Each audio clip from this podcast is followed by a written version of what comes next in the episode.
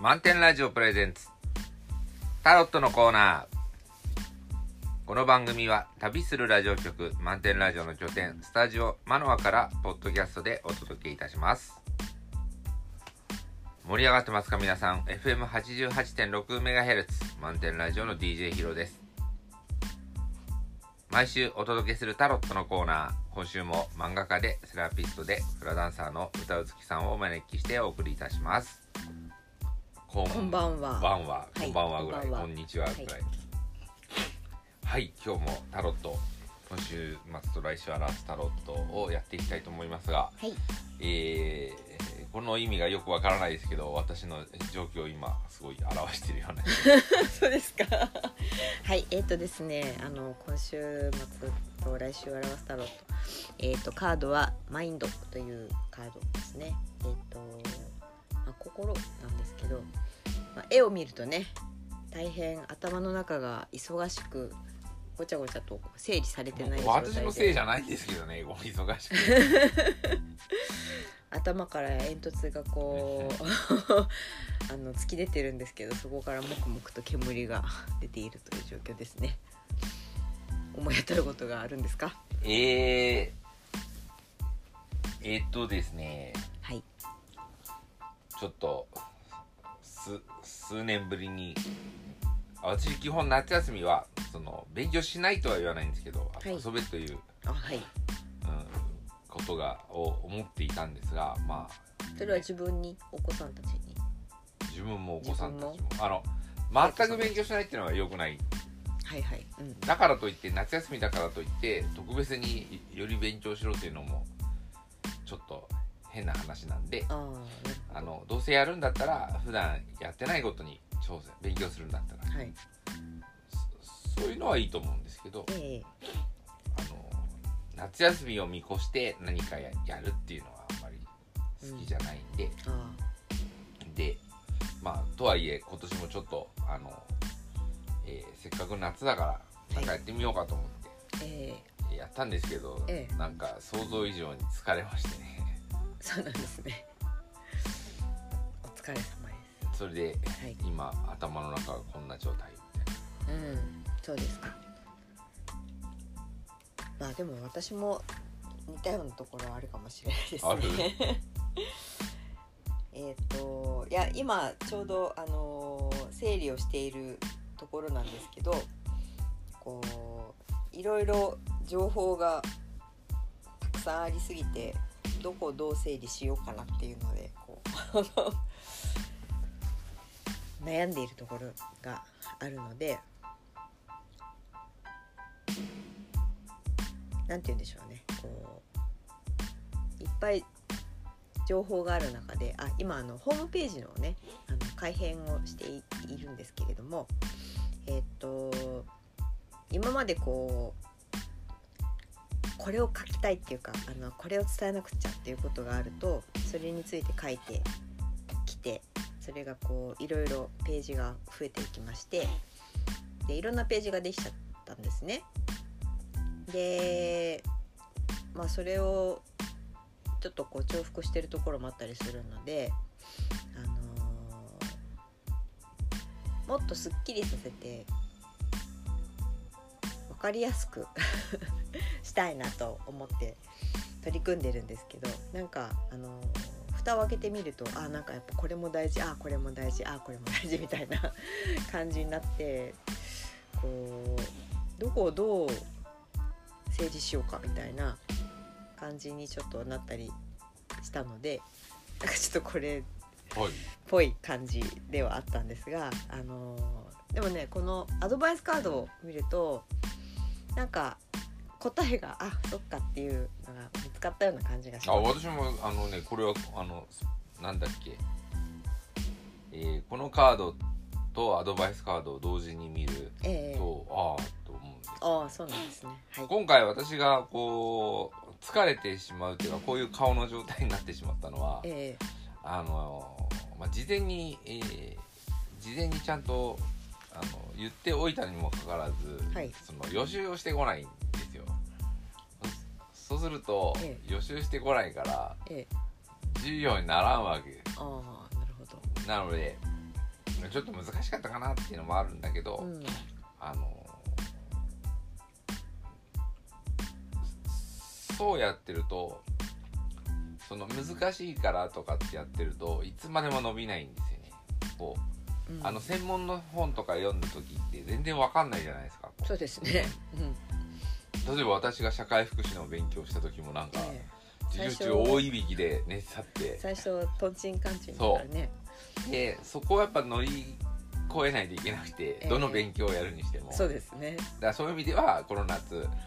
頑張ってほしいなっていうのがあったんですけどえやっぱりちょっとそういう意味じゃハードル高かったのかなっていう感じで全くやってこないから、うん。その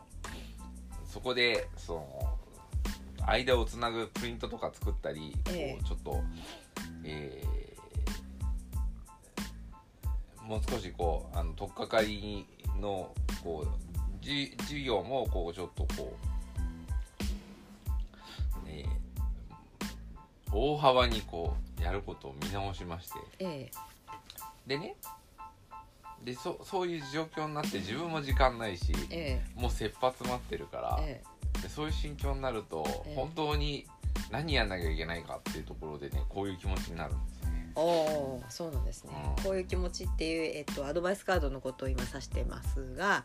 えっと、今回のアドバイスカードは「えー激しさ」っていうカードですね。これは前にも何回か出ているカードなんですけれども、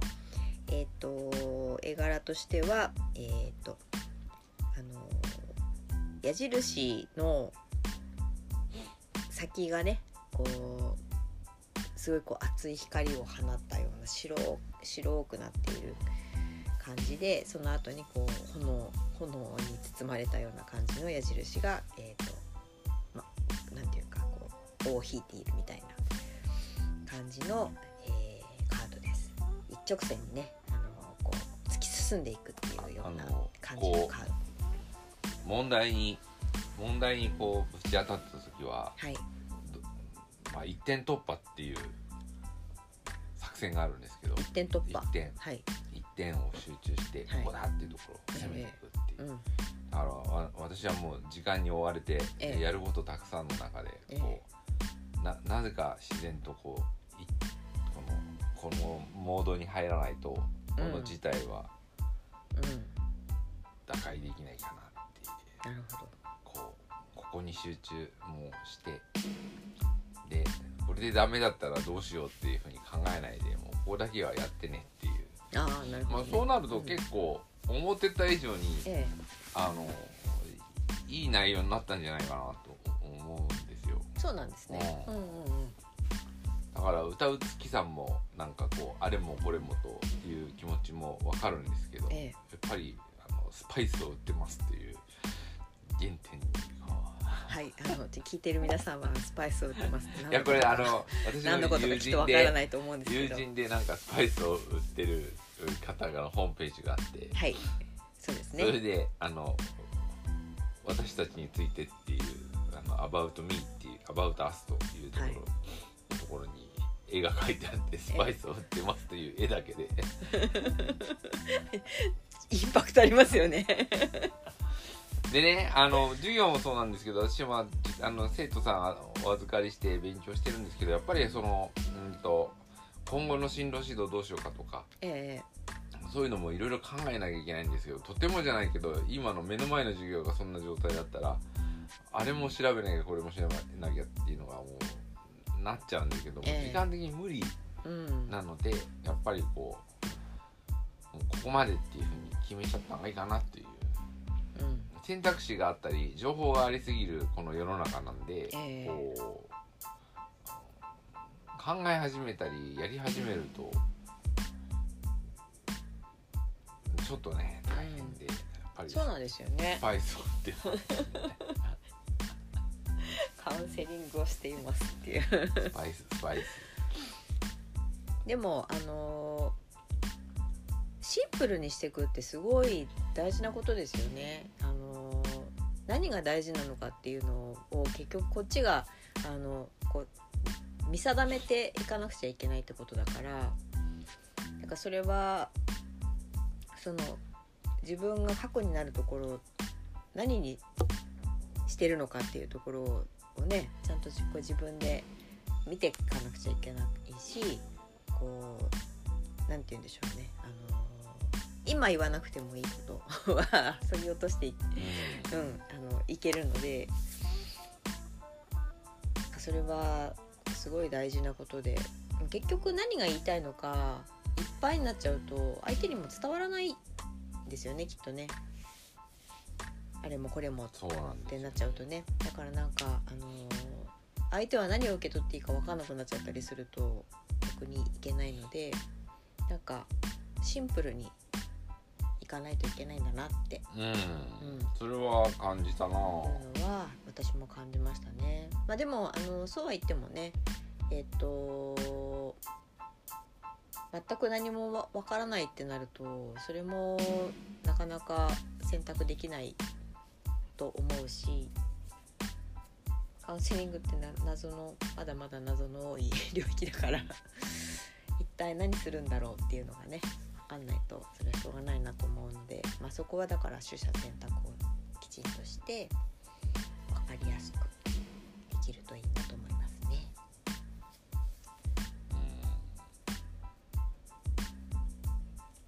でこのねアロハウハネカードこれはえっ、ー、とこっちのね、あのー、本の方を見るとちょっと言葉が違ってるんですけどでも結局大事にするっていうことを大切にするっていうことなんですよね。マーラマっていう言葉ですね。マーラマ。切にする。これとあの激しさとちょっとこう通じるものがありますよね。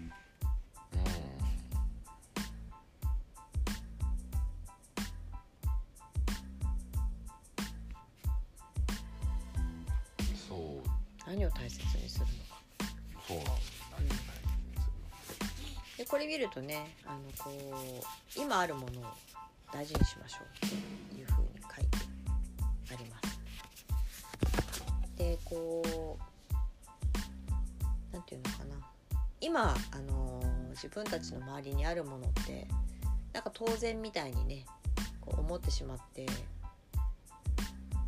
どっかあの適当に 扱ったりとかしてしまうこととかもあるかもしれないですけどでも当たり前じゃないんですよね。全てがね。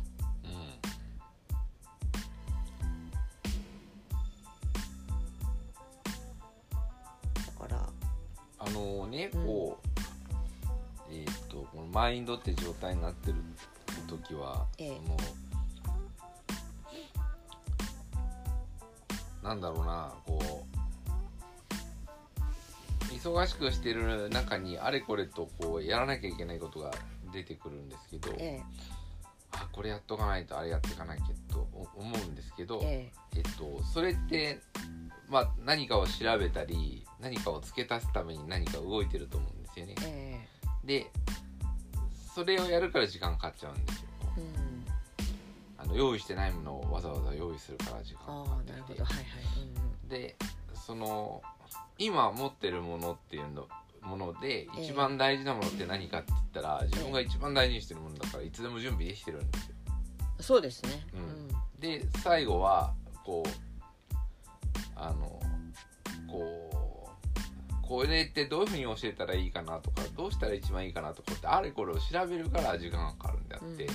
うん、一番大事なことはこういう問題に、えー、直面した時私はどう考えて乗り越えるかっていうことにフォーカスすればいいんだって。なるほど、うん、だから例えばこう英文のこう解釈の方法でこういう文はこういうふうに訳すみたいなのはいろんな本載ってたりするじゃないですか、うん。はい、そうするとまあどれが一番いいかなとかって調べ出しちゃうんですけど、ええ、私はこれをどういうふうにいつも対処してるのかっていうことを伝えることが一番、うん、あの大事なのかなっていう。それは自分がもうすでに身についてることなんで、うだからかカウン、まあ、勉強はそうです。カウンセリングでもこうあなたの症状はこんなので事例がこうありますっていうことではもうあのあるんでしょうけどえ今こうこういう問題に向き合ったら私だったらどう考えるみたいなのはいつも見えてるわけだから、そのそうですね。私自身に自信がなければえああの場合はこの場合はってこうやっちゃうと思うんですけどえうんもう一番大事なことはあそれはねあのいくつかこう調べた方がより説得力は増すとは思うんですけど、ええ。うん一番大事なところにフォーカスしてうん。それをこう伝えることが結局やってることなんじゃないかなと、そうですね、ううんそれはそう思いますね。まあそんな感じで 2週間乗り切ったので。夏休みですか？いや夏休みまあモード的には夏休みなんですけどちょこちょことまだあるんですが。そうですか。うんだから。まあちょっと予想像以上に大変な目に遭いましたが。まあかえって私の学びにはなりましたね。うん、なのでやっぱりこういやた今もすごいんですよ。こう勉強することもああるけどこううん進路のルートも山ほどあるしああそうだから全部をしらみつぶしにやってうん。最適解を出すっていうのはまあ理想は理想なんですけど、うんもうこういう状況になってしまったら、うん、こっちも大変なんで。そうですね、まあそれになんか世の中の状況も今コロナもあるしこの先どうなっていくかっていうちょっと分かんないところもありますからね。だから今までのやっぱり常識は通用しなくなってくるでしょうしこれなら絶対っていうのはちょっと言えなくなってますよね。だからこれなら絶対っていう答えを教えるのがもうゴールではないってことですよ、ね、そうどう考えていくかっていう、うん、うん、多分これから先もいろんな危機が訪れるでしょうしなんか壁にねぶち当たることなんかも多分あるんでしょうけどその時に自分を保ってやっていけるかっていうかなんて言うんでしょうね。自分にこうちゃんと軸足を置いて困難を乗り越えていけるか。っていうことなんですかね。それはそうだよね。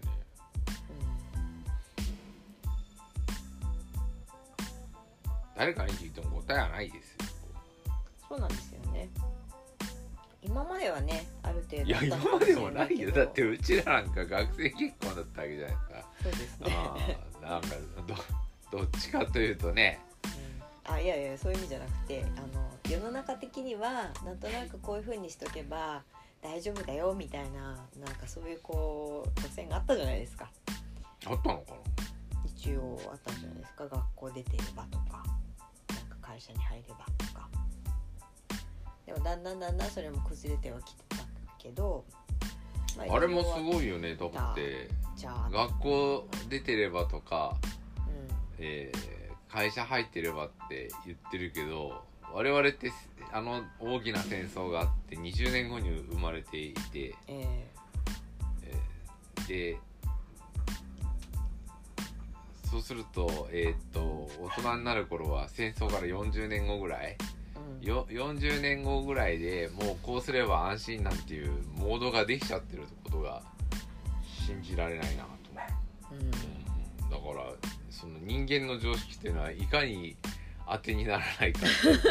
そうですよね。たかだか10年見たぐらいで常識になるんだっていう。今回私歴史をねこう、えあの、ま、学んできあ学うん歴史の授業をやってきたんですけど、えまあ皆さん驚きますよね。アメリカが今のアメリカじゃなかったっていう。あアメリカってこう,、えゴンとあるじゃないですか、ええ。塊と、はい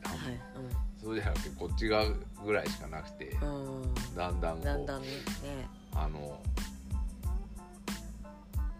結局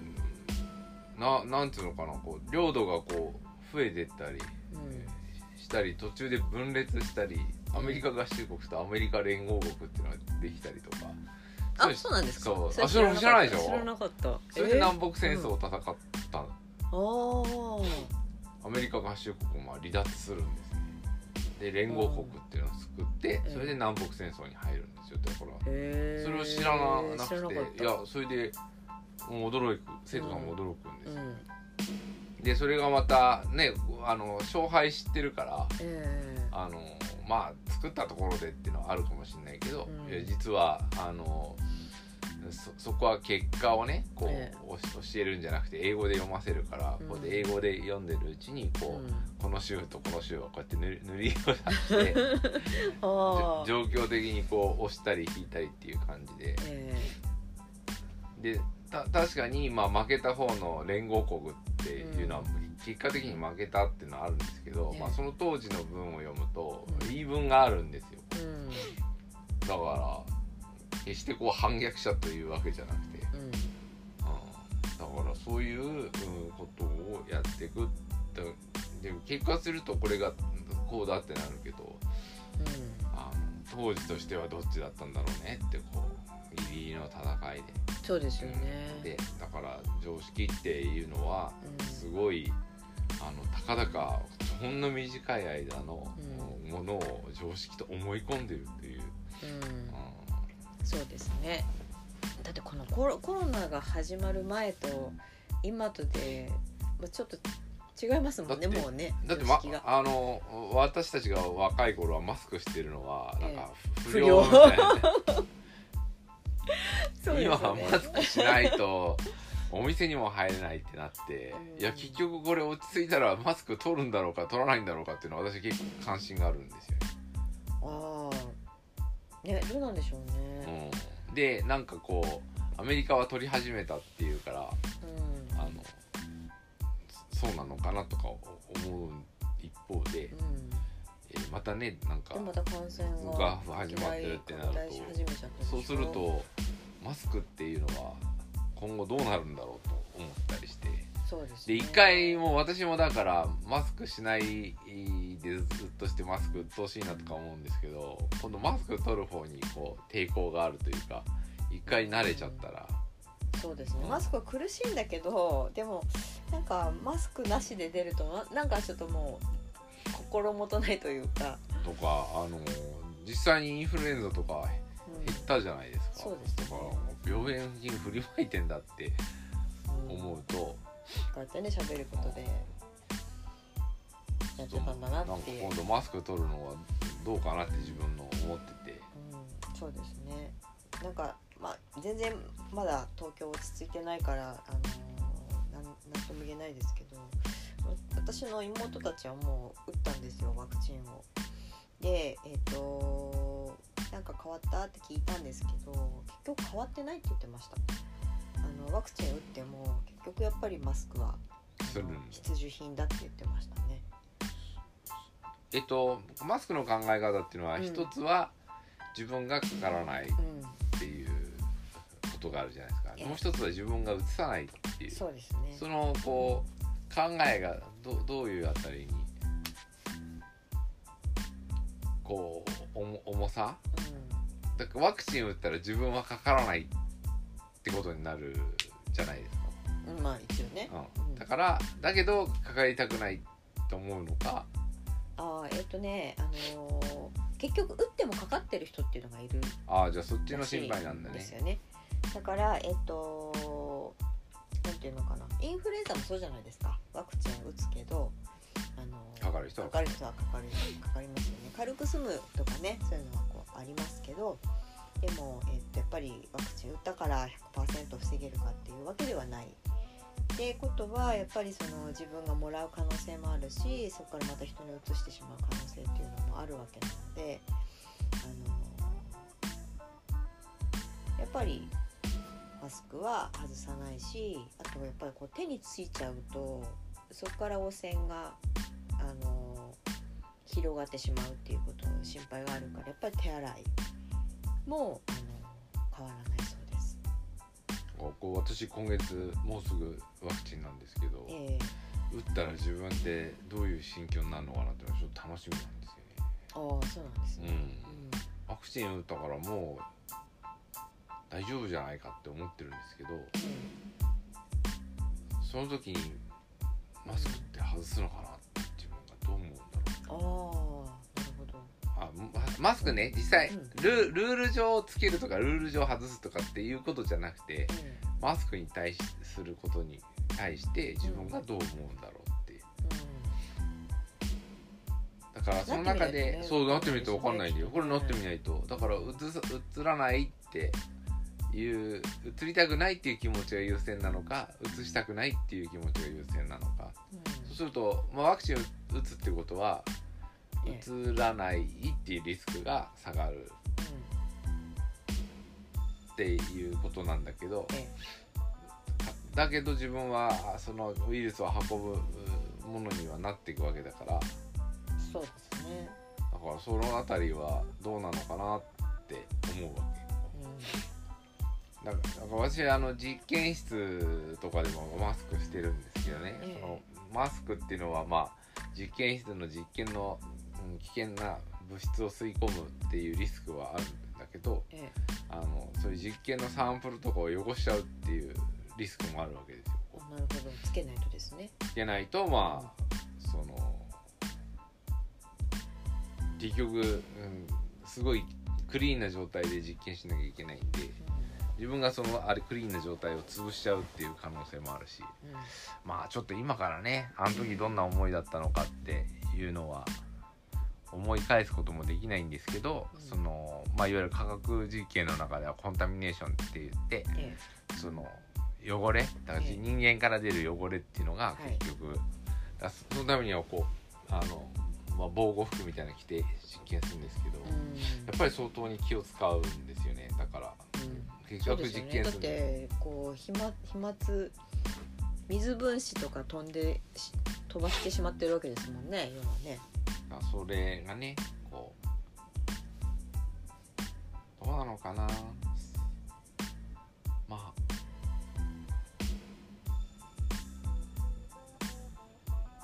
こうだから、まあ、人間がどれだけ汚すかっていうのを身をもって知ってるので、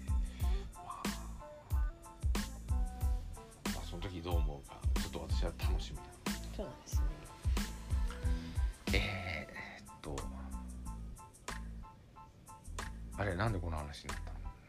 たの？まああのーワクチンを打つあ前とそのワクチンワクチンワクチンの前に。あとあワクチンっていうかコロナが始まるあそう始まる常識だ前とそう常識。あの後でその常識って変わってきてますよねっていう話ででそこからマスクがそのこう今はねあの常識になってるから、えー、とコロナの前とは違いますよねっていう話ででこれがまたアフターコロナってなったらどうなるのかなっていうのがわからないねっていう話常識からまあこんな話になったんですけど。まあその常識に振り回されないっていうのもこのインテンシティの大切さなないかなと思うんですうん、そうですね。なんかこれはあれですよね。こう本当にあの核になるものというか一番コアなあ自分がこう一番大事にしたいものというかそこに向かってこうまっしぐらにっていうかねそこをちゃんとこう一点をきちんと定めてっていうようななんかそんな感じ。この姿勢は大事だと思いますうん、あするのでそうですね。それは大事だと思うし、まあ、このアロハウハネカードも多分それを大事にしましょうねって。それを大事にすることが自分も相手も大事にすることなんだよっていうことのメッセージだと私は思いますそうですね。はい。では今日はここまでにしましょう。はい、ありがとうございました